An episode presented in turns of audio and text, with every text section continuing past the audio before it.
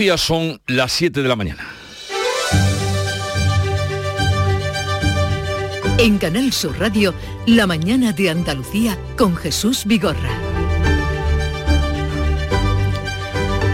Buenos días queridos oyentes, es miércoles 14 de septiembre, la lluvia escasa pero beneficiosa ha propiciado que los incendios de los Guájares y Santiago Montones estén en vías de extinguirse.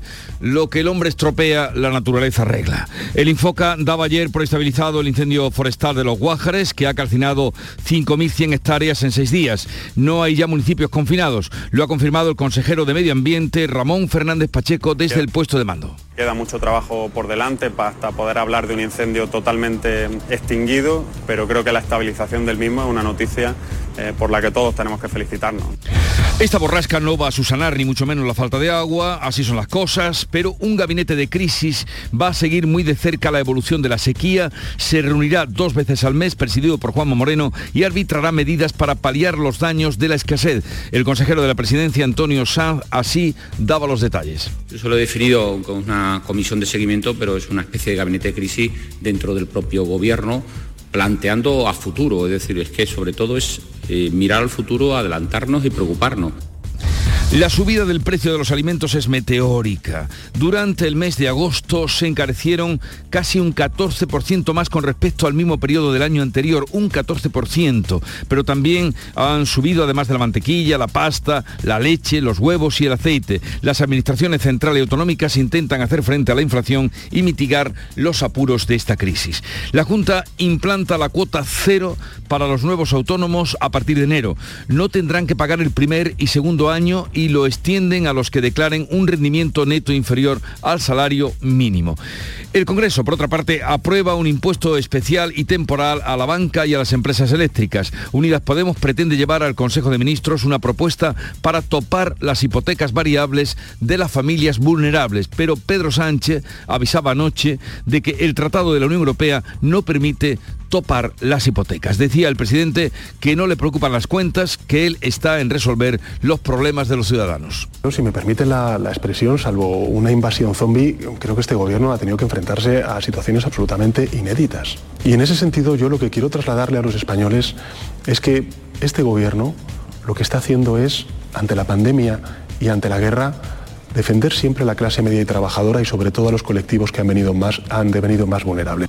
La Unión Europea va a hacer pública su propuesta energética para este invierno. Prevé una reducción obligatoria del consumo eléctrico para los 27 y no parece que vaya a salir adelante el tope al gas ruso. Del exterior, el portavoz del Kremlin, Dmitry Peskov, lanza un aviso para navegantes. Cuidadito con los críticos con Putin. Los rusos apoyan a su presidente, lo confirman los resultados en las elecciones. En cuanto a los puntos de vista críticos, siempre que permanezcan dentro de la ley, eso es pluralismo. Pero la línea es muy, muy delgada. Hay que tener mucho cuidado. Y en Londres el alcalde Sadiq Khan ha hablado de los preparativos sin precedentes de su ciudad para los funerales de la reina y hacía esta comparación. Uh, es como la maratón, uh, los carnavales, anteriores bodas reales y Juegos Olímpicos, pero todo en uno. Uh, los restos de Isabel II están ya en Londres, en Buckingham, en, el que fuera, en la que fuera su casa durante 70 años. Esta tarde el cortejo fúnebre se trasladará hasta el Palacio de Westminster, donde se esperan colas kilométricas hasta el lunes por la mañana para despedir a la reina. En cuanto al tiempo, pues eh, cielos nubosos y chubascos más probables en el tercio occidental. Máximas en descenso en el extremo oriental, con pocos cambios en el resto. Vientos del oeste o sureste, con intervalos de poniente fuerte en el litoral mediterráneo. Y vamos ahora a conocer cómo amanece este día en cada una de las provincias de nuestra comunidad Andalucía. Por Cádiz, Salud Botaro, ¿cómo viene el día? Amanecemos de nuevo con nubes y probabilidad de chubascos, 21 grados, llegaremos a los 24. Y por el campo de Gibraltar, Ana Torregrosa, ¿cómo viene el día? Pues aquí también con el cielo cubierto, ha llovido algo aunque de forma muy muy débil, se va a ir despejando en las próximas horas, tenemos 23 grados, la máxima prevista 26. Por Jerez, Pablo Cosano. El termómetro tiene ahora mismo 21 grados en el registro, 26 eh, de máxima prevista y cielo cubierto. Huelva, Sonia Vela. Por aquí cielos nubosos, se prevén chubascos y tormentas más fuertes en la sierra. Tenemos 18 grados en Huelva capital, la máxima para hoy de 25. ¿Qué se espera en Córdoba, Miguel Vallecillo? Pues una máxima de 28, que llueva si acaso por la mañana y de momento 20 y nuboso. En Sevilla, Pilar González. Tenemos el cielo con nubes, se esperan chubascos, una máxima de 27 grados y ahora tenemos 21. ¿Cómo amanece en Málaga, José Valero? Pues ahora tenemos cielo nuboso, puede llover en las próximas horas, pero después tendremos grandes claros, viento fuerte en el litoral, máxima de 28 grados tendremos en Málaga ahora y 22. ¿Alguna sorpresa en Jaén, Alfonso Miranda? Desgraciadamente se acabó lo bueno, a partir del mediodía volveremos a ver el, el sol en buena parte de la provincia, a esta hora 18 grados. Y lo bueno se refiere a la lluvia, claro. Eh, en Granada, Laura Nieto. Tenemos nubes también y no se descartan chubascos. 19 grados en estos momentos, máxima prevista 30. ¿Y cómo amanece Almería, María Jesús Recio? Llena de nubes que pueden dejar algo de lluvia, incluso barro, incluso alguna precipitación fuerte por la mañana. 27 grados de máxima, ahora 24.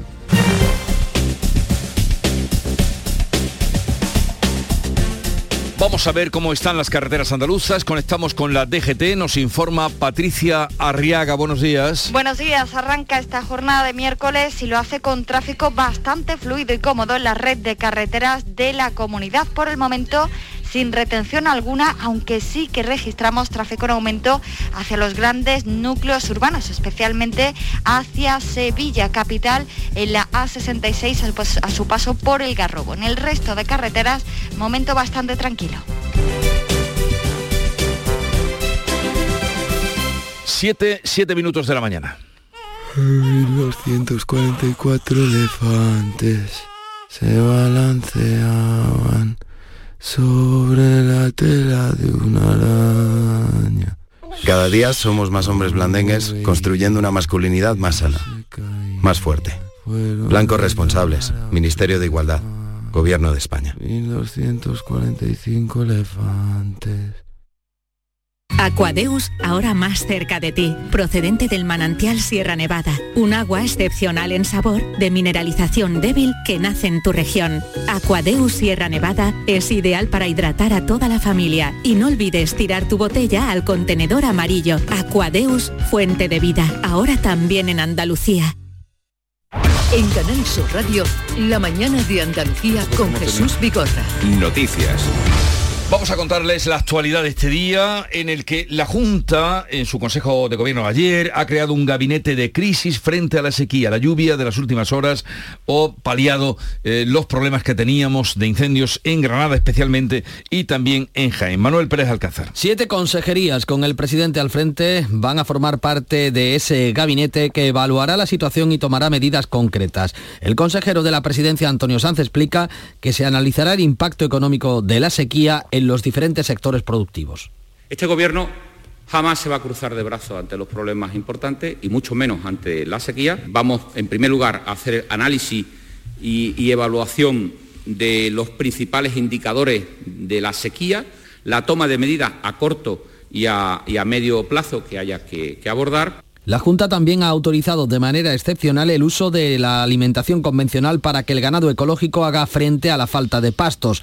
La, la, lluvia de las últimas horas ha sido insuficiente. Los embalses han perdido en Andalucía 56 hectómetros cúbicos en la última semana y están al 24,3% de su capacidad. Pero sí que esa lluvia ha ayudado a estabilizar el incendio de los Guájares en Granada. Ya se había levantado el nivel 1 que mantenía confinados a los vecinos de Izbor y Acebuches y que han podido regresar a sus viviendas. El consejero de Medio Ambiente, Ramón Fernández Pacheco, en Canal Sur Televisión, explicaba que no hay frentes activos. Hemos llegado por fin al momento de la estabilización, eso quiere decir que no hay ningún frente activo que haga avanzar el incendio hacia nuevas zonas forestales. Eh, ojalá que se pueda dar por controlado lo antes posible. Otro incendio, el de Santiago Pontones en Jaén, también ha quedado estabilizado. La Junta bonificará el 100% de la cuota de los autónomos que se acojan a la tarifa plana estatal durante dos años. La llamada cuota cero pretende compensar la carga de gasto que supondrán los cambios de cotización a la seguridad social aprobada por el Gobierno central y que entran en vigor el año que viene. La bonificación se extiende al segundo año para los autónomos que no superen ingresos del salario mínimo. La consejera de Empleo y Trabajo autónomo Rocío Blanco. Pero ahora lo que hacemos es mejorarlo. Lo que hacemos es que es cuota cero para todos, para mujeres, para jóvenes menores de 30 años, para mayores de 45 o para mm, personas de cualquier condición, edad y situación geográfica en la que, vayan a vivir. Pymes y autónomos piden al Ministerio un plan de rescate tras desaparecer más de 19.000 negocios en agosto, el peor en tres años. El precio de la luz vuelve a subir, sube hoy más de un 16% hasta alcanzar los 257 euros el megavatio hora. La Comisión Europea debate también hoy la obligación de recortar la demanda eléctrica en hora punta. Bruselas propone reducir un 10% el consumo e imponer un impuesto del 33% a las petroleras. También aboga por limitar los ingresos de las eléctricas a entre 180 y 200 euros el kilovatio hora para la remuneración a la generación de renovables y de energía nuclear. La presidenta von der Leyen va a exponer la propuesta en el debate de, del Estado de la Unión en el Parlamento Europeo. Ya en nuestro país el Congreso ha aprobado, lo hacía ayer, el impuesto especial a la banca y a las empresas eléctricas. El gobierno lo ha sacado adelante con sus socios del PNV y Bildu. Los dos impuestos beneficiarán a las haciendas vasca y navarra. El PP ha rechazado un impuesto que considera prácticamente inconstitucional y que solo beneficiará a las arcas del Estado. El Pleno ha tumbado la pretensión del PP de bajar el IRPF conforme a la inflación. La portavoz popular Cuga Gamarra confrontará hoy con Pedro Sánchez en la sesión de control. Y podremos escucharla a partir de las 9 de la mañana aquí en Canal Sur Radio. Unidas Podemos plantea topar las hipotecas para que las familias más vulnerables amortiguen la subida del Euribor. Pretenden aplicar un diferencial del 0,1% sobre el Euribor durante un año para familias con rentas bajas, como las que se beneficiaron de las moratorias de pago durante la pandemia. Pablo Echenique cree que pueden ahorrarse hasta 170 euros mensuales. Permite que los bancos no pierdan dinero con esas hipotecas, pero al mismo tiempo reduce en más de un 60% el aumento de, de, la cuota de una hipoteca media. Alberto Núñez Feijo asegura que el topar el precio de las hipotecas es un debate que interesa al PP, aunque advierte al Gobierno. Cuando nos digan exactamente en qué consiste, nos podremos posicionar. Eso va en contra de la propuesta de subir impuestos a la banca para que la banca lo repercuta a los ciudadanos deberían de ponerse de acuerdo exactamente qué es lo que quieren hacer con las hipotecas. Subir las hipotecas a través de impuestos a la banca es un error. Contener el precio de las hipotecas, ahí sí que nos interesa esa discusión. El portavoz del PSOE en el Congreso, Pachi López, ha dicho este martes que está convencido de que el Gobierno estudiará con mucho cariño la propuesta de Unidas Podemos. Hemos conocido hoy, parece que el Gobierno también la ha conocido hoy, y estoy convencido que la estudiará con mucho cariño. La iniciativa morada supone una intervención en el mercado como la de Yolanda Díaz de topar los precios de los alimentos básicos que de momento se ha frenado. La espiral de precios se moderó en agosto tres décimas, aunque sigue en el 10,5% por la subida de los alimentos. En Andalucía cerró con cuatro décimas más.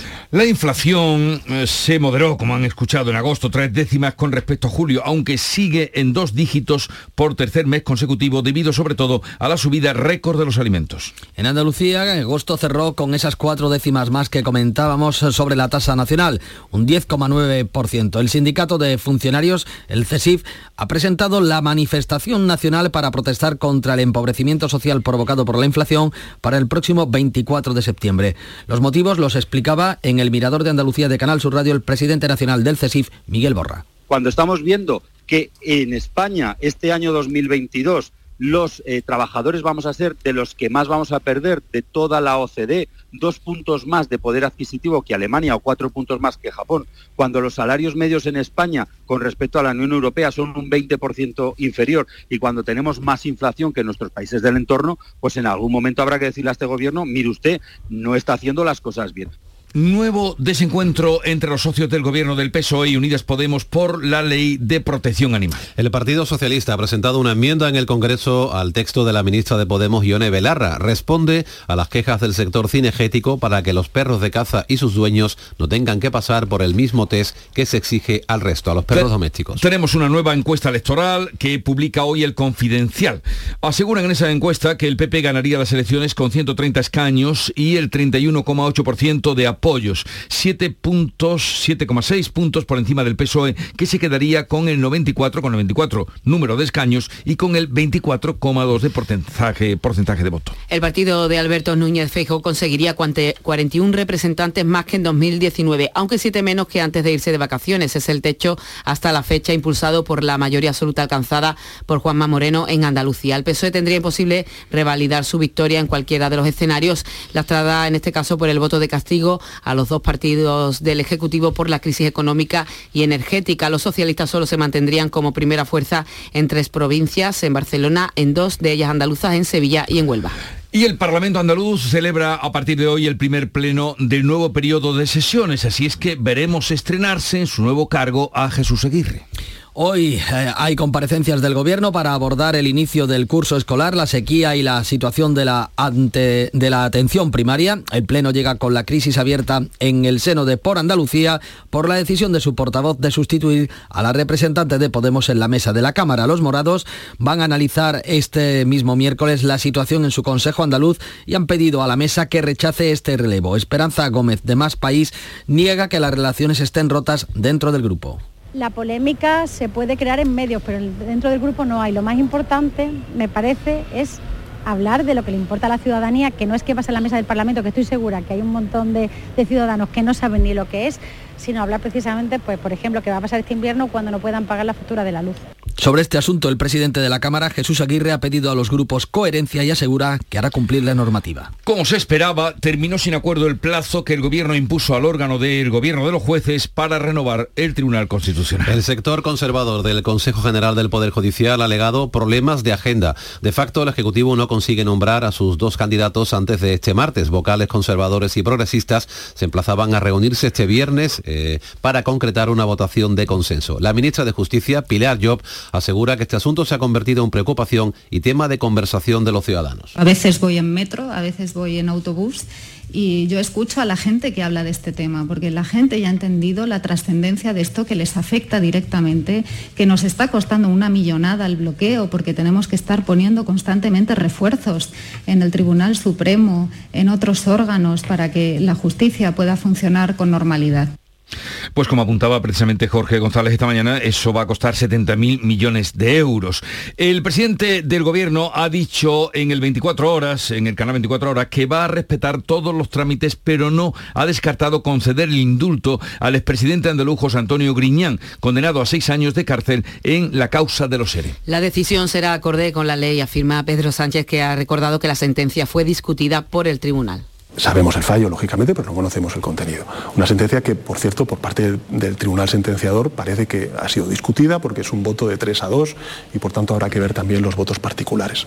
Eh, lo que tiene que tener claro la ciudadanía es lo siguiente. El presidente del Gobierno lo que va a hacer es respetar los trámites, los procedimientos y, evidentemente, la decisión que tomemos será acorde con la ley y con absoluta transparencia. La mujer de José Antonio Griñán y su hijo presentaron la petición de indulto parcial para el expresidente andaluz, alegando su intachable trayectoria vital caracterizada por su lucha por la democracia. El Consejo de Ministros ha aprobado la ley de protección al informante. ¿Y eso qué es? Se trata de una norma para proteger a aquellas personas que denuncien algún tipo de corrupción, ya sea en una empresa, en partidos políticos, asociaciones o sindicatos. Las sanciones por corrupción pueden ir desde los mil hasta el millón de euros. Por cierto, que en la Audiencia Nacional el juez García Castellón ha rechazado imputar a María Dolores de Cospedal en el caso Kitchen como le había pedido la Fiscalía Anticorrupción. Estados Unidos confirma que las tropas rusas abandonan Kharkov, las críticas a Putin arrecian, el Partido Comunista rompe el discurso oficial y llama a la movilización general para la guerra. Aunque en Rusia es obligatorio hablar de operación militar especial, el líder del Partido Comunista ha roto el tabú y lo ha llamado guerra durante un pleno en la Duma. La Unión Europea se prepara para enviar más armamento a Ucrania. Josep Borrell, el alto representante para la política exterior comunitaria en el Parlamento Europeo, la pasada tarde decía esto. Porque las guerras se ganan con armas. Yo quiero aprovechar esta tribuna del Parlamento para dirigirme a los ciudadanos europeos y pedirles que no flaqueen en su apoyo a Ucrania. Que no es el momento para debilitar este apoyo, porque está funcionando los restos de Isabel II han pasado la noche en el Palacio de Buckingham, donde residió tantos años. Hoy se trasladarán a Westminster, donde se va a instalar la capilla ardiente. El féretro llegaba ayer Londres en avión y recorría en coche el camino hasta el Palacio de Buckingham. Miles de personas la esperaban. Esta tarde su familia acompañará a pie el cortejo que va a trasladar los restos al Palacio de Westminster. El alcalde de Londres, Sadiq Khan, ha hablado de los preparativos sin precedentes de la ciudad y hacía esta comparación. Es como la maratón, los carnavales, anteriores bodas reales y Juegos Olímpicos, pero todo en uno. Una metáfora que da cuenta de lo que va a ser ese acontecimiento. El Consejo de Gobierno de la Junta ha dado luz verde a uno de los proyectos más importantes de este Ejecutivo en lo tocante a la cultura, y es la Ley Andaluza de Flamenco. Pretende la protección y el fomento de un arte que ya es patrimonio de la humanidad y que ahora llega y para enseñarse en los cursos de educación obligatoria en toda Andalucía. También contará con una cátedra de flamencología en la universidad. El consejero de Cultura Arturo Bernal asegura que la norma viene a cumplir con el Estatuto de Autonomía. Por ejemplo, desarrollar un reglamento, desarrollar una norma, una base reglamentaria suficiente como para darle contenido, para darle fuerza, para darle también herramientas de protección, de difusión, de enseñanza, etcétera, eh, en los mismos términos que también establece nuestro Estatuto de Autonomía. Bien. Y algo más de la actualidad cultural, Alcarrás, quédense con ese título que es el nombre de un pueblo de Lérida, la segunda película más taquillera del año, una película hecha con muy poco dinero, inicia su carrera ahora hacia los Oscar.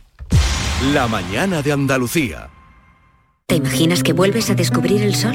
Repsol y Movistar se han unido para hacerlo realidad con Solar 360, una nueva forma de entender la energía solar de autoconsumo. Te acompañamos en la instalación y mantenimiento de tus paneles solares para que controles tu consumo y empieces a ahorrar. Pide tu presupuesto en solar360.es. Solar 360, la energía solar pensada para ti. Ah, esta tarde iré a tomar algo con una hormiga. Cuando escuchas cosas como esta, algo falla. Si piensas que tal vez deberías revisar tu audición, ven a Ural Centros Auditivos y nuestros expertos te asesorarán sobre la tecnología que mejor se adapta a ti para que sigas conectado a tu vida. Pide tu revisión auditiva gratuita llamando al 929 3078. Aural, conéctate a tu vida. Y ahora, como cada día, con lo más destacado de la prensa nacional e internacional, ya está aquí Paco Reyero. Buenos días. ¿Qué tal Jesús? Muy buenos días. Son las 7 y 21 minutos. Hay distintas noticias sobre la influencia del IBEX en los partidos políticos. El confidencial, que considera que Feijó, el líder del PP, exhibe unidad con el IBEX 35, pero no va a recurrir el impuesto a la banca y a las eléctricas. El periódico de España no descarta, en cambio, que el PP lo recurra, que recurra ese impuesto, pero sí que hay dudas entre los populares. Es difícil de explicar, destacan en EPE. El digital de Objective cree que el IBEX da por amortizado al presidente Sánchez y reclama a la COE que endurezca, que sea crítica contra el discurso del presidente Sánchez. De Objective, por cierto, que también eh, detecta temor en la banca a que el gobierno eh, ponga topes a las hipotecas tras el denominado impuestazo. Hablamos de el diario.es que abre su edición así. El Poder Judicial en funciones se instala en la ilegalidad tras ignorar el plazo para renovar el Tribunal Constitucional. Y sobre ese mismo asunto, la razón que da la máxima importancia que Bruselas baraja condicionar 70.000 millones de euros en créditos a la reforma de la elección de los jueces. Según esa información, la Unión Europea, Jesús, que eleva la presión para que haya desbloqueo antes de la visita del comisario de Justicia a nuestro país. Bueno, pues ahí está eh, eh, ya calibrado en dineros lo que cuesta el retraso en, la renovación de los órganos judiciales. Ahí lo tienen ya en números. Bueno, ¿qué más? Pero la verdad es que es una cosa que está condicionada. Sí. realmente eh, está pensando la Unión Europea si hace esa medida o no la acaba de hacer. Es un condicionante lo que está poniendo sobre la mesa. Pero que es un dinero. sí, sí. Aunque la razón pone 70.000 euros, que está ahora dado cuenta. 70.000 millones de euros, sí. No, no, pero en, el papel está la errata. Eh, bueno, ¿qué más asuntos se abren hoy paso en los periódicos? Bueno, pues fíjate, la vanguardia que destaca que la COVID persistente afecta hasta 3,4 millones de personas en Europa. La OMS, que considera esta secuela un grave problema de salud, ha desaparecido la COVID de los titulares, Jesús, pero eh, sigue desde luego en nuestra sociedad, en nuestra vida, el país, el precio de los alimentos que se eleva a un ritmo récord del 13,8%, harina, mantequilla, pasta, los productos que más se están encareciendo el mundo, la inflación que impacta de lleno en los alimentos, en los alimentos sanos y aboca a los vulnerables a la dieta basura, es la apertura del mundo y la portada de ABC, la apertura también de ABC, es SOS de pymes y de autónomos que tras cerrar 19.000 negocios en agosto reclaman al gobierno que baje el IVA, las retenciones del IRPF y también algo más de tiempo para devolver los créditos de ICO. Y la polémica, la polémica por la posible presencia de Juan Carlos en el funeral de la reina Isabel II, que va ganando espacio en los periódicos. Moncloa, que no quiere que Juan Carlos y Felipe VI coincidan en Londres, en el entierro de Isabel II, y fuentes del español apuntan que el rey Juan Carlos decidió ir a la capital británica ante la oposición del gobierno de Sánchez. El mundo anota que Zarzuela avala el viaje del emérito por su vínculo con Isabel II, de Objective, que abre su edición en línea contando que Moncloa obliga a Juan Carlos I a eh, viajar por sus propios medios a Londres, es decir, a pagarse el desplazamiento. Y Antonio Casado en el Confidencial que firma el artículo La abadía de Westminster no es eh, Sanjenjo, en opinión de Casado. No está dicha eh, la última palabra ni tampoco está asegurada la presencia de Juan Carlos en Londres. Bueno, pues era lo que faltaba ya para darle la vuelta, para acabar de concluir. Polémica, eh, ya ves, informaciones de distinto signo. Eh, no sabemos si finalmente eh, Juan Carlos y Sofía estarán en el funeral de Isabel II, pero ya hay una marejada considerable en torno a este asunto. A ver, brevemente un apunte en cuanto a la información internacional. El país detecta presión en Rusia para que Putin ordene una movilización total Sí, y el español que anota que la Unión Europea cree que las sanciones están funcionando contra Putin, el PIB ruso que va a caer un 11% y la inflación que va a subir al 22%. Esas son las previsiones de consecuencias y la falta de tecnología que está golpeando a la economía rusa, eh, mientras que las pérdidas de la capacidad militar alcanzan ya el 50%. Es un asunto el de los problemas rusos, eh, la caída de territorios en manos de los rusos en Ucrania, muy presente en las portadas eh, de hoy, miércoles 14 de septiembre. Y muy presente a mi lado, ya está aquí, Nuria Gaciño, buenos días. ¿Qué tal? Muy buenas.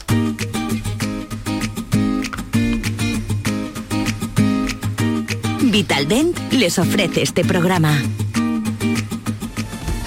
Llega esta noche la Liga de Campeones para el Sevilla. Segunda jornada de la fase de grupos de la Champions, donde el Sevilla visita a las 9 al Copenhague con la obligación de sumar su primera victoria para salir de la última posición del grupo y también para demostrar cierta regularidad después de la importante victoria el pasado sábado en Liga ante el Español, una victoria que permite que Lopetegui continúe al frente del banquillo sevillista, aunque esta noche se sigue jugando el puesto. También juega hoy el Real Madrid que recibe al Leipzig. Vamos a ver cómo le van las cosas al Sevilla y al Madrid, porque desde luego el martes 13 no ha podido ser más negro para el Barcelona y el Atlético de Madrid. Los dos cayeron en Alemania, el Barça por 2 a 0 ante el Bayern de Múnich en un partidazo y por el mismo resultado el Atlético de Madrid eh, perdió frente al Bayern Leverkusen. El Betis va a jugar mañana la Liga Europa. A las 9 recibe al Ludogores búlgaro. Una victoria supondría un paso clave muy importante para las aspiraciones verdiblancas. Eh, Sabalino se ha entrenado con el grupo, pero no debería tener problemas para, para estar mañana. Problemas, problemas los que tiene en el Málaga. Sí, el pésimo inicio del equipo malagueño ha provocado que parte de la afición haya elegido los muros del anexo de la Rosaleda, pues para desahogarse contra el técnico Pablo Guede, el director deportivo Manolo Gaspar, el administrador judicial e incluso el alcalde de la ciudad, Francisco de la Torre.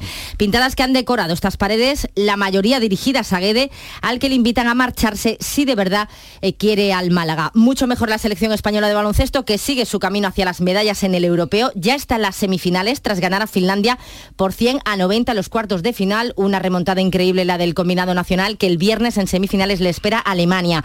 Y el equipo español de Copa Davis inicia hoy ante Serbia su participación en la fase de grupos que se va a disputar en Valencia. Pendientes estamos del estado físico del nuevo número uno del mundo, de Carlos Alcaraz, que llegaba ayer tras proclamarse el pasado domingo campeón del abierto de Estados Unidos. Es muy probable que el capitán Sergi Bruguera no cuente con él en este primer compromiso y lo reserve pues para el viernes frente a Canadá y el domingo frente a Corea del Sur. En Vitalden queremos saber qué hay detrás de tu sonrisa, porque si vienes a nuestras clínicas hay un 20% de descuento en ortodoncia, pero para nuestros pacientes hay mucho más. La confianza de traer a mis hijos a la misma clínica a la que llevo viniendo toda la vida. La seguridad de que mi ortodoncia esté supervisada por grandes profesionales certificados. Ahora financia 24 meses. Pide cita en 900 101 001 y ven a Vitaldent. Momento ahora para concluir la lectura de prensa. ¿Dónde has encontrado el cierre, Paco?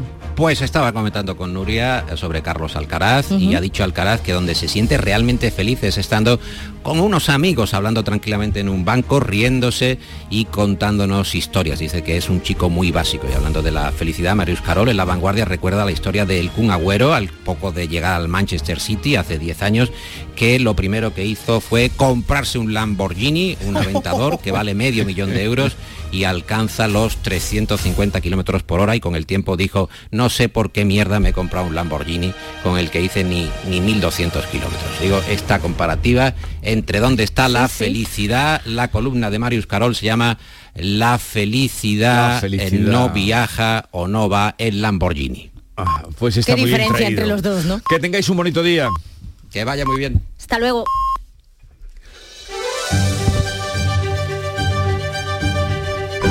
Siete y media de la mañana acaban de dar eh, las señales horarias y a esta hora vamos a recordarle en titulares las principales noticias de la mañana con Ana Giraldez. La Junta crea un gabinete de crisis frente a la sequía. Formarán parte del mismo siete consejerías con el presidente Juanma Moreno a la cabeza. La lluvia de las últimas horas es insuficiente. Los embalses han perdido en Andalucía 56 hectómetros cúbicos en la última semana. Están al 24,3%. Estabilizado el incendio de los Guájares en Granada. La Junta ha levantado el nivel 1 de emergencias. Los trabajos se centran ahora en asegurar el perímetro de 62 kilómetros para conseguir extinguirlo. También ha quedado estabilizado el incendio forestal en En Santiago, Pontones, en Jaén. La Junta aprueba el Consejo Andaluz del Trabajo Autónomo. A partir de enero en Andalucía se va a aplicar a nuevos autónomos la llamada cuota cero en su cotización a la seguridad social. Autónomos y pequeños y medianos empresarios piden un plan de rescate al gobierno tras desaparecer más de 19.000 negocios en agosto. El Congreso aprueba el impuesto especial a la banca y a las empresas eléctricas. El Ejecutivo lo ha sacado con sus socios del PNV y Bildu. Los dos impuestos van a beneficiar a las haciendas vasca y Navarra. El PP rechazado unos impuestos que considera prácticamente inconstitucionales y que solo beneficiarán a las arcas del Estado. La Comisión Europea debate hoy la obligación de recortar la demanda eléctrica en hora punta. Bruselas propone reducir un 10% el consumo e imponer un impuesto del 33% a las petroleras. También aboga por limitar los ingresos a las eléctricas entre 180 y 200 euros el kilovatio hora para la remuneración a la generación de renovables y nuclear. Y en cuanto al tiempo para hoy, Hoy cielos nubosos o cubiertos con chubascos ocasionalmente acompañados de tormentas, más probables e intensos en el tercio occidental, a primeras horas en el extremo oriental y podrían ser localmente fuertes y persistentes, aunque se abrirán en general claros, remitiendo las precipitaciones a final del día. Las temperaturas en descenso, vientos del oeste o suroeste y con intervalos de poniente fuerte en el litoral mediterráneo. Y en cuanto a las temperaturas, hoy vamos a tener máximas de 30 grados en Granada, 28 grados en Córdoba y Málaga, 27 en Almería, Jaén y Sevilla, 25 grados en Cádiz y 20 gra- 24 en Huelva. 7.32 minutos de la mañana, enseguida estamos con las claves económicas del día. ¿Aún no eres miembro del Club de los Seguros? En Cajamar ya somos muchos los que además de estar tranquilos, disfrutamos de pagar nuestros seguros mes a mes. Entra en nuestra web gcc.es barra club y conoce los detalles del Club de los Seguros. Consulta las bases en grupo cooperativo cajamar.es barra aseguradoras. Cajamar, distintos desde siempre. Asegurarte en Montepío es muy diferente a hacerlo en otras compañías. Es como formar parte de una gran familia que lleva cuidando de los suyos más de 100 años. Descubre nuestras soluciones en salud, decesos, jurídico, retirada de carnet y mucho más, siempre a los mejores precios. Visita montepíoconductores.com. Montepío lo tiene cubierto. Las claves económicas con Paco Bocero. Paco, buenos días. Buenos días, miércoles, miércoles, miércoles. ¿Y, y por qué lo dices con tanto entusiasmo? Tú lo verás ahora mismo. Oye, ¿qué, no, no, qué no. claves tenemos para hoy? Estamos atentos a escucharte. Pues mira, hoy en realidad tenemos pocas referencias de indicadores, salvo uno muy importante que para el conjunto de la eurozona, que es la producción industrial, y también es importante para, para nosotros. Como te decía, tenemos esos datos y también en nuestro país correspondientes a julio. Y con los últimos disponibles, el del anterior, en junio, la producción había crecido en tasa interanual un 2,4% en la eurozona y un 6,4% en España que acumulaba así, acumulamos dos nuevos eh, meses de crecimiento muy intenso frente al parón que se registró en abril.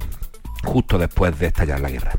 Y vamos a ver qué resultados nuevos tenemos, que posiblemente sean bastante menores si seguimos los indicadores adelantados, los PMI que registraron en julio anticipaban la mayor caída de 2020. O sea que eh, hemos de esperar unos datos poco halagüeños. Sí, porque según el informe sobre la evolución del indicador adelantado, la industria española habría empezado casi casi a parar máquinas en julio con un hundimiento de los pedidos que provocó la mayor caída de la producción del último año y medio. Esa menor demanda, unida al aumento de costes y a la pérdida de confianza, provocó finalmente que en ese periodo el PMI del sector se situara en 48,7 puntos, por debajo del 52,6 de junio. Por primera vez en año y medio el índice se quedaba por debajo de ese nivel de 50 puntos que marca contracción. Y ya algunas empresas comenzaron a hablar de recesión en el último trimestre del año, como por cierto adelantó ayer la Cámara de España en su estudio de clima empresarial realizado junto a Sigma ¿Y qué dice ese informe? Pues mira, que casi un 90% de las empresas españolas considera muy o bastante importante el riesgo de recesión de la economía y 6 de cada 10 se declaran poco nada optimistas sobre su evolución definitiva a lo largo de este año importante el matiz de este año y ahora comentamos por qué. El estudio es relevante sin duda por su magnitud. Se hizo entre mayo y julio a 2.664 empresas encuestas, ¿no? Y la realidad es que desprende ese pesimismo generalizado sobre eh, de las empresas españolas. Algo sobre lo que avisó el presidente de la Cámara, José Luis Bonet, en su presentación muy preocupado por el hecho de que exista este ambiente de pesimismo y frente al que pidió la mayor colaboración posible con los poderes públicos para tratar de mejorar el clima entre empresas y trabajadores. Sí, porque no hay día, no hay día que no tengamos malas noticias en el terreno económico, Paco, y tú eh, eres además el portavoz que nos las cuentas. el efecto, aquí no quisiera ser uno un profeta del desastre, pero es que lo que tenemos que tratar es de interpretar la situación a partir de un punto de rigor y equilibrio entre quienes solo ven o blanco o negro. Porque no hay que olvidar que entre los dos hay una extraordinaria escala de grises. Ahora, por desgracia, estamos entrando en la parte de tonos más oscuros, como todo el mundo estamos viendo, ¿no? Pero mira, como siempre hay matices. Ayer Manpower Group publicaba sus previsiones de empleo para el último trimestre del año y constataba un frenazo importante por la inflación, los precios de la energía, los problemas en el suministro y la invasión de Ucrania como telón de fondo. Bueno, pues dentro de esas malas previsiones sobre empleo, las mejores con diferencia estaban en Andalucía y detrás Levante. Algo es algo. En fin, continuaremos. Continuaremos, continuaremos. Paco, que tengas un bonito día en Córdoba y hasta mañana. E igualmente, hasta mañana Jesús. Un abrazo. Pipas Reyes son las pipas de siempre. Ahora encontrarás tus pipas Reyes más grandes, con más aroma, con más sabor y más duraderas. Tradición e innovación para traerte tus mejores pipas Reyes. Las del paquete rojo, tus pipas de siempre. La tarde de Canal Sur Radio con Mariló Maldonado tiene las mejores historias y las más emocionantes. Un programa para disfrutar de la tarde cercano, pendiente de la actualidad, con un café con humor, te escucho en tu radio. La tarde de Canal Sur Radio con Mariló Maldonado. De lunes a viernes a las 3 de la tarde. Más Andalucía, más Canal Sur Radio.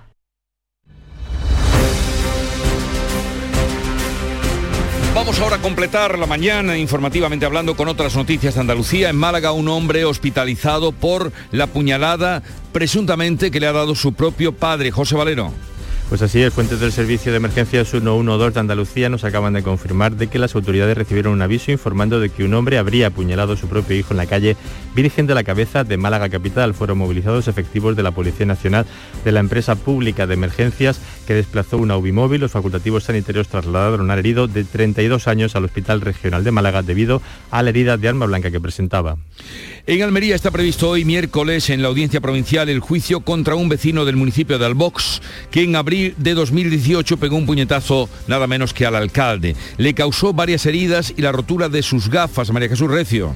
El acusado abordó en una calle al alcalde, iba con un concejal, un notario y agentes de la policía local. Estaba asistiendo a la recopilación de una serie de documentación de efectos que se encontraban en una caseta. Le propinó supuestamente ese puñetazo sin mediar palabra, le provocó una caída y la rotura de las gafas. El Ministerio Público remarca que lo hizo con ánimo de atentar contra su integridad física. Pide para él dos años y nueve meses de cárcel como supuesto autor de un delito de atentado y el pago de una indemnización de 210 euros. Huelva ha practicado la autopsia al cadáver encontrado la semana pasada en una rotonda de la ciudad. Descartan que tuviera una muerte violenta, Sonia Vela. Sí, el cuerpo se localizaba concretamente en la rotonda del puente de Lodiel hace ocho días. La víctima era un hombre de 46 años y de la inspección ocular que realizaban los agentes de la policía en el momento del hallazgo pues se señalaba que podía haber tenido una muerte violenta. Sin embargo, esa autopsia ha precisado que no hay signos de que esto haya sido así. Parece que las heridas que presentaba el cadáver pues se debían a los efectos biológicos tras el fallecimiento o a que estuvo expuesto a roedores u otras alimañas. La causa de la muerte se apunta ahora a la ingesta de drogas o fármacos, algo que Jesús se verificará cuando estén los resultados de las pruebas enviadas para un análisis de toxicología. En Granada, juicio al conductor ebrio que mató a un motorista en la circunvalación de Granada, cuando precisamente se dirigía a un juicio rápido al que había sido citado el día anterior tras ser sorprendido conduciendo también bajo los efectos del alcohol. Ocurrió el 3 de octubre de 2021. El acusado se encuentra en prisión provisional y se enfrenta a una petición fiscal de cinco años de cárcel por un presunto delito de homicidio por imprudencia grave, otro de conducción temeraria y por conducir bajo los efectos de bebidas alcohólicas, por los que además de la pena de cárcel, la Fiscalía pide que sea condenado a la pérdida definitiva de la vigencia del permiso de conducir y a la privación de pilotar vehículos a motor. Desde Granada informó Laura Nieto. Córdoba, las organizaciones agrarias eh, comentan que las lluvias de ayer son insuficientes para las necesidades que tiene el campo cordobés. Tiene que llover mucho o se verán comprometidas cosechas esenciales. Miguel Vallecillo. Así es, eh, cosechas como la aceituna de mesa, cítricos o la campaña de aceite de oliva, algunas de las cuales están a punto de comenzar. Y es que el campo de Córdoba sigue al límite y con un déficit hídrico muy importante. Lo comenta Eduardo Eraso, técnico de Asaja Córdoba. Estamos en una situación bastante complicada, no solo por, por, la situación de los embalses, que está muy por debajo de su media de los últimos años, sino porque cómo afecta a cultivos clave en la provincia, como el olivar, tanto en aceite como en aceituna de mesa, o los cítricos, que de aquí a un mes, mes y medio estamos empezando las campañas y la verdad es que los cultivos están ahora mismo en unas condiciones pues bastante lamentables. Sin embargo, no se esperan de momento lluvias copiosas. Algeciras ha recibido una réplica de la Cruz de Lampedusa, símbolo de la solidaridad con los inmigrantes, y esta tarde habrá un acto religioso para bendecirla y que pueda ser visitada. Ana Torregrosa. Va a ser en la parroquia de la Santísima Trinidad de Algeciras a las siete y media de esta tarde, un acto religioso para bendecir esa réplica es un símbolo internacional, esa cruz de Lampedusa, de la solidaridad con los migrantes desde 2013, cuando se realizó la original con los restos de una de las barcazas que se hundió frente a la costa italiana, un naufragio en el que murieron 360 personas. Algeciras recibe esta réplica en agradecimiento por haber custodiado la cruz original durante un año cuando la pandemia la sorprendió en la ciudad dentro de un recorrido que estaba realizando por distintas parroquias europeas. La mañana de Andalucía, hoy en el programa nos va a visitar o vamos a tener ocasión de hablar con Lorenzo Amor.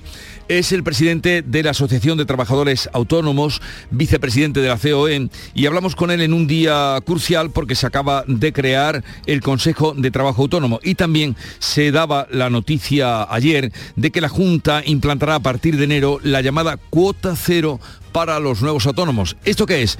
Pues que durante dos años no van a tener que pagar la cuota de autónomo y será una eh, posibilidad también de ayudarles en el inicio de su trabajo. Eh, después vamos a tener, a partir de las diez y media, tiempo para jugar y hablar de las palabras con Carmen Camacho. Hoy también eh, cambio climático, que es habitual los miércoles, con nuestro compañero Javier Bolaños y terminaremos con el consultorio del comandante Lara, que ya saben ustedes es lo más divertido que podemos tener para invitarles a ustedes a eso de las 12 de la mañana. Y vamos con otra conexión que hacemos ahora con Cádiz, porque finalmente habrá reunión entre las cuatro administraciones implicadas en el futuro de Barcárcel. ¿Qué es Barcárcel? Pues es un edificio grande, sin uso, desde hace décadas, bien situado porque está frente a la playa de La Caleta. ¿Y ahora qué va a pasar? Salud, votaron. Pues parece que se van a reunir las cuatro administraciones implicadas en el futuro de Valcárcel, la Junta, la Universidad, la Diputación y el Ayuntamiento. Como delantera, la Junta y la Universidad se reunieron en las últimas horas para buscar una estrategia de financiación para que se pueda trasladar la Facultad de Ciencias de la Educación del campus de Puerto Real a ese edificio que, como bien decías, está tan situado frente a la playa de la Caleta. El rector Francisco Piniella. Creemos que ya va haciendo hora de, que, esta, de que este proyecto se, haga realidad, pero que se haga realidad eh, en los presupuestos, es decir, que haya en los presupuestos de la Junta de Andalucía, eh, eh, que se están elaborando, pues precisamente que haya una línea específica, una línea específica, repito, para el proyecto de Valcárcel. Parece que el acuerdo puede llegar para darle uso a este edificio que lleva décadas abandonado en un lugar emblemático y que además serviría para revitalizar toda la zona centro de la capital gaditana y lo que tiene más cerca que es el barrio de la Viña. Soy tan como soy, una vida abajo y arriba. Una nueva estación que ya llega, Llegamos así a las 7.45 minutos de la mañana, 8 menos cuarto, tiempo ahora para la información local, así es que atentos. En la mañana de Andalucía de Canal Sur Radio. Las noticias de Sevilla. Con Pilar González. Hola, buenos días. Ya se ha retirado el coche que ha volcado sobre las 6 de esta mañana en la Glorieta Olímpica. El tráfico se ha restablecido, aunque todavía se está limpiando la calzada. Hay retenciones en la entrada a Sevilla por la A49 de 3 kilómetros, uno en el Centenario sentido Cádiz y uno en el nudo de la Gota de Leche en ambos sentidos. En el interior de la ciudad el tráfico es intenso en la entrada por la avenida Juan Pablo II y Puente de las Delicias, Patrocinio, Lamillo, avenida Cansanseitis y en la ronda urbana Norte. Esta noche sobre las 9 un accidente en la calle Torneo ha dejado en estado crítico a un hombre, el conductor de un vehículo de VTC que lo ha atropellado, ha dado negativo en el test de alcoholemia. El tráfico ha estado cortado durante 45 minutos para que los sanitarios pudieran reanimar al herido allí mismo. Ahora se investiga todo lo ocurrido. Y en cuanto al tiempo, hoy tenemos el cielo nuboso con chubascos que pueden ir ocasionalmente acompañados de tormenta, más probable en la sierra. Por la tarde se abren los claros. Viento de componente suroeste. Las temperaturas mínimas bajan y las máximas sin cambios, 29 grados en Écija, 28 en Lebrija y Morón, 27 en Sevilla, a esta hora 21 grados en la capital. Ya nada te impide moverte con tu SAM. Del 1 de septiembre al 31 de diciembre de 2022, tu transporte público por mucho menos. En Tusam aplicamos un 30% de descuento sobre tarifa. Infórmate en tusam.es. Tusam, comprometidos con todos. Ayuntamiento de Sevilla. En Canal Sur Radio, las noticias de Sevilla. Sevilla celebra desde hoy el mayor congreso de expertos en drones que se hace en nuestro país. Está dedicado a los drones en sus tres ámbitos, aéreo, terrestre y marítimo. En el Palacio de Congresos, en Fibes y hasta el domingo van a participar más de un centenar de expertos, unos 300 profesionales y medio centenar de empresas nacionales e internacionales. Habrá conferencia, demostraciones en directo y acudirán representantes del Ministerio de Defensa y también de la industria aeronáutica. Todo esto en una mañana que se espera que vuelva a llover. Las últimas horas han repartido ese agua. Las precipitaciones ha sido de forma irregular y con pocos incidentes, pero sobre todo ha sido muy bien recibida por los ciudadanos. La verdad es que estamos encantados aunque tengamos un poquito de problema con los paraguas, pero ya está. Gracias a Dios está lloviendo. Para mí es estupendo que llueva. Una maravilla, hija, pero muy poca agua, muy poca agua.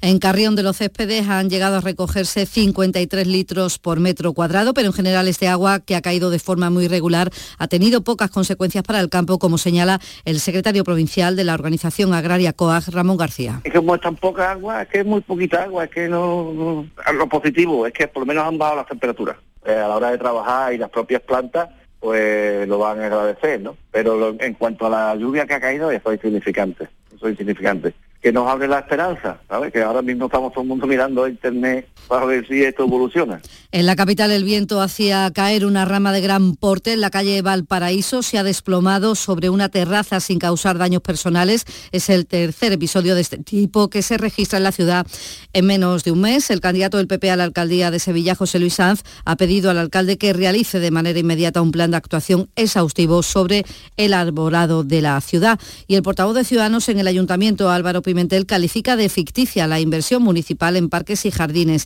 Además, ha criticado que el ayuntamiento haya autorizado la poda de 13 árboles en Ramón Carance por un evidente fallo en los controles de inspección de la obra.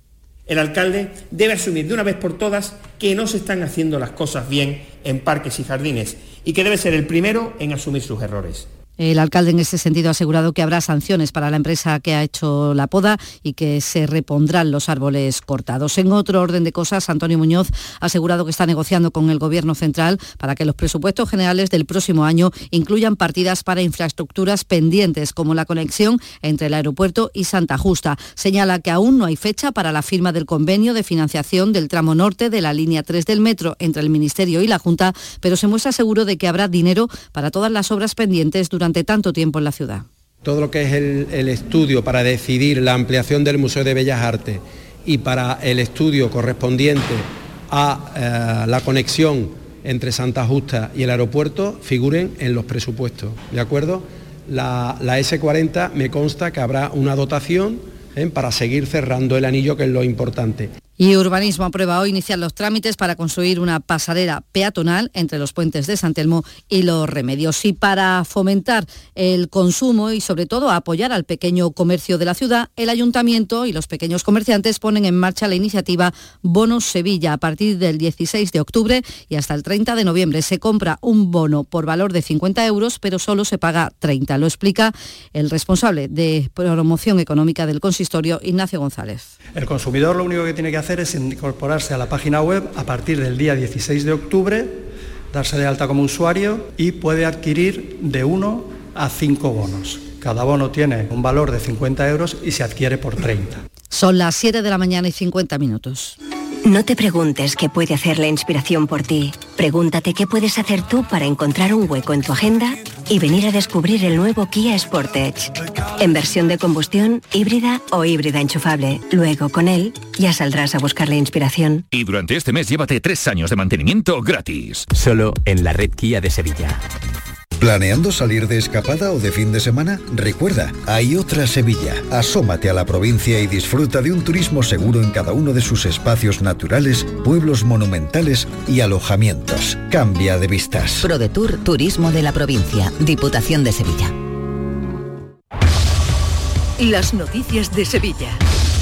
Canal Sur Radio. Cuatro personas han fallecido por COVID en los últimos cuatro días, un tiempo en el que se han contabilizado 119 contagios. El número de hospitalizados se mantiene, son 44, dos de ellos están en UCI. Y habrá novedades en la próxima Semana Santa. El martes que viene se va a celebrar una reunión informativa en el Consejo de Cofradías en el que se va a explicar a los hermanos mayores los criterios para la reordenación de los horarios e itinerarios. Esto puede suponer cambios de orden y hora el domingo de Ramos, el miércoles santo y también en la madrugada. Mientras tanto, la Hermandad del Santo Entierro acelera los preparativos del Santo Entierro Grande que se celebrará el próximo año. Su hermano mayor, Fermín Vázquez, ha explicado aquí en Canal Sur Radio que en primer lugar lo fundamental es organizar horarios y tener claro los recorridos para no molestar a las hermandades que salen el sábado santo. Nuestra primera intención es molestar lo menos posible y que el, discurrir del día pues, sea como, como si viene siendo casi todos los sábados santos, con hombre, con la peculiaridad que conlleva el hecho de que, bueno, habrá que adelantar en la salida y, o atrasar la, la salida dependiendo de unos y otros. En tribunales, la audiencia de Sevilla juzga hoy a un hombre por encañonar a una niña de tan solo tres años con una pistola en el barrio de Torreblanca y disparar después al padre, alcanzándole en la mano derecha. La Fiscalía pide 12 años de cárcel. Además, un jurado popular ha declarado culpable por unanimidad al acusado de asesinar a su tía en Pino Montano durante el mes de mayo de 2021. Y la policía de Mairena del Aljarafe ha detenido a un hombre que tenía una orden de ingreso en prisión. Lo detuvo cuando iba en la calle huyendo a la carrera con un carro que había robado de un supermercado. Llevaba productos por casi 600 euros. Son las 7 de la mañana, 53 minutos. Hoy hay cita deportiva. Antonio Camaño. Hola, ¿qué tal? Buenos días. Llega de nuevo a la competición continental para el Sevilla con la necesidad de encontrar esa regularidad necesaria después de la victoria salvadora en Liga ante el Español. El Sevilla es colista del Grupo G después de la goleada encajada en casa ante el Manchester City 0-4 y necesita sumar los tres puntos ante a priori el equipo más débil del grupo. Daneses y españoles no se han enfrentado nunca antes. Esta será la primera vez que se vean las caras. Y el Betis pone ya el foco también en el partido de la Europa League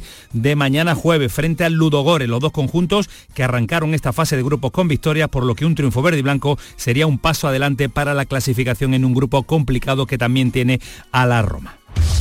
En Canal Sur Radio, las noticias de Sevilla.